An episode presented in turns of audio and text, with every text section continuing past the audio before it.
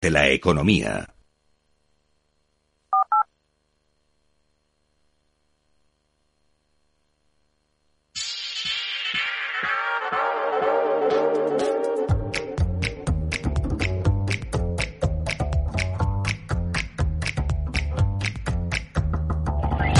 Faltan ocho minutos para que abran las bolsas de Europa. Ya podemos adivinar que la apertura va a ser suavemente correctiva, toma de beneficios en la mayor parte de las bolsas de Europa, pero de forma muy contenida. Vemos en las pantallas de CMC Market Brokers cómo la volatilidad sigue muy baja, como las preaperturas vienen con recortes entre una y tres décimas, tres décimas es lo que baja el futuro del Eurostox y una o ni una el futuro del IBEX, que está en 9.983 puntos. El futuro americano, esperando la inflación, está muy plano también, en los 5.037 puntos. Y tras de nosotros, a punto de cerrar ya, estamos dejando una sesión asiática todavía parcial, porque sigue habiendo muchas bolsas grandes de fiesta, como las chinas, pero con otra celebración en Japón, otro máximo de 34 años para el Nikkei, que ha rebasado los 38.000 puntos, ayudado por un yen débil y por la tecnología.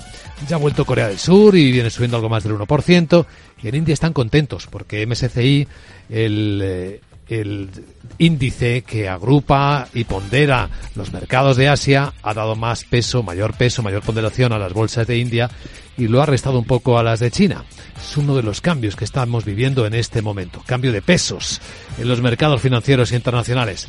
Empieza un nuevo día en Europa y ya tenemos cosas nuevas que contar. Laura Blanco, muy buenos días. Buenos días, sobre todo los datos del mercado laboral del Reino Unido y de Francia. Pero hablando, Luis Vicente, de lo que cambia, a ver si cambia el IPC en Estados Unidos. Se espera que baje del 3% por primera vez en el año 2021. 2,9% será la lectura de inflación de IPC del mes de enero. En diciembre el IPC estaba en el 3,4%. También se espera que se modere la tasa subyacente desde el 3,9% hasta el 2,7%. Todos estos datos son clave para entender el siguiente paso de la Reserva Federal Americana. Lo que ya tenemos encima de la mesa, dato de paro en el Reino Unido acaba de publicarse, baja al 3,8%, pero ojo porque el crecimiento de salarios en Reino Unido se desacelera menos de lo esperado en el cuarto trimestre, importante para tener en cuenta el próximo paso del Banco de Inglaterra y en Francia. La tasa de paro sube al 7,5% a cierre de 2023 en relación a cómo estaba a cierre del año 2022. A lo largo de la mañana, Alemania publica el índice ZEW de confianza inversora de febrero y en España subastamos letras a tres y nueve meses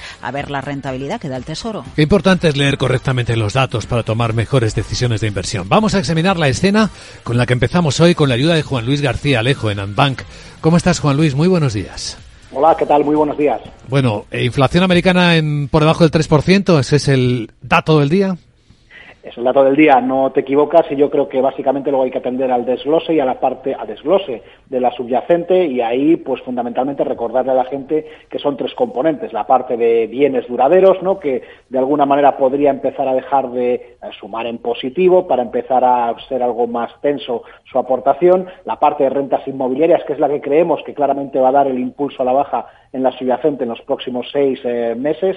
Y la parte de salarios, la parte del resto de servicios que viene indicada por el componente de salarios, pues yo creo que es la que puede mostrar algo de resistencia. Pero en todo caso tenemos claro que las expectativas de la inflación en los próximos eh, doce 12 meses pues van a ir probablemente convergiendo con los objetivos que tienen los bancos centrales y permitiéndoles por tanto acercarse a lo que serían eh, pues esas bajadas de tipos que el mercado espera. Recordemos que pues acaban de abrir las expectativas de en la, en la herramienta, por ejemplo, de CME para las lo que podría ocurrir con los tipos en Estados Unidos en julio de 2025 y el mercado está poniendo los tipos ahí alrededor de los tres puntos y medio, 3,75. Es decir, los tipos, el mercado sigue pensando que antes o después empezarán a bajar. ¿Qué más señales son interesantes? Que la volatilidad siga bajísima en mínimos del año, que esté cayendo más el precio del gas natural, que el Bitcoin rebase los eh, 50.000 dólares.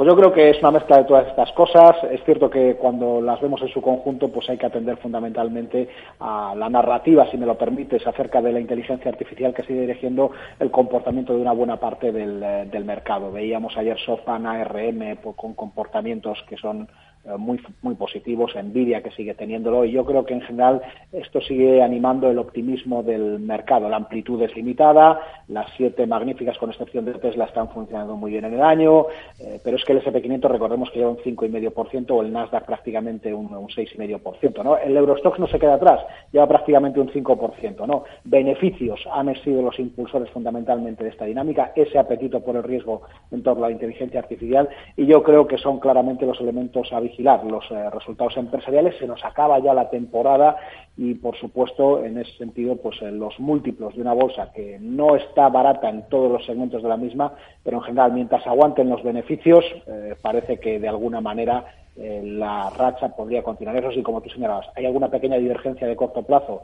El VIX ayer repuntando pues prácticamente un 8%, creo recordar, eh, y también el hecho de que hemos llegado al final de esa temporada de resultados, la que podrían ponerle un pequeño, una pequeña pausa al mercado en este momento.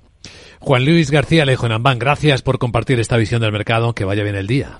Gracias igualmente, un saludo. Los últimos resultados de la fila. Aquí tenemos en Europa, Laura, los de Michelin. Los del fabricante de neumáticos, beneficio que baja un 1,3%, 1.980 millones de euros afectado por reestructuraciones. Sin embargo, el resultado operativo alcanza una cifra récord, 3.600 millones. Imprescindible para saber cómo va el turismo y los viajes, los de TUI. Supera previsiones con un beneficio operativo en el primer trimestre fiscal de 6 millones de euros. Hace un año, 153 millones de euros de pérdidas. Ahora mejora sus cuentas por una fuerte de viajes. Ojo que TUI somete a votación de sus accionistas dejar de cotizar en la Bolsa de Londres y cotizar solo en la Bolsa de Frankfurt. Mm, quedarse a la mitad, en la mitad de las bolsas. Bueno, también tenemos entre los protagonistas en el radar a Randstad. Sí, porque publica resultados cuarto trimestre, cumplen expectativas con marges sólidos y buena generación de caja compensan la caída de ingresos. Eso sí, el EBITDA le baja un 24%. ¿Y alguien más antes de que empiece la sesión? Pues la empresa alemana de hidrógeno Nucera, en la que participa ThyssenKrupp, eleva pedidos en el primer trimestre fiscal gracias a la mayor demanda de su tecnología de electrolizadores. Pues ahí tenemos algunos de los protagonistas del mercado que está a punto de abrir en toda Europa o muy plano o con ligeros descensos de momento, esperando los datos que sí puedan tener impacto, particularmente el americano cuando abra la sesión y que contaremos también en directo aquí en Capital, la bolsa y la vida.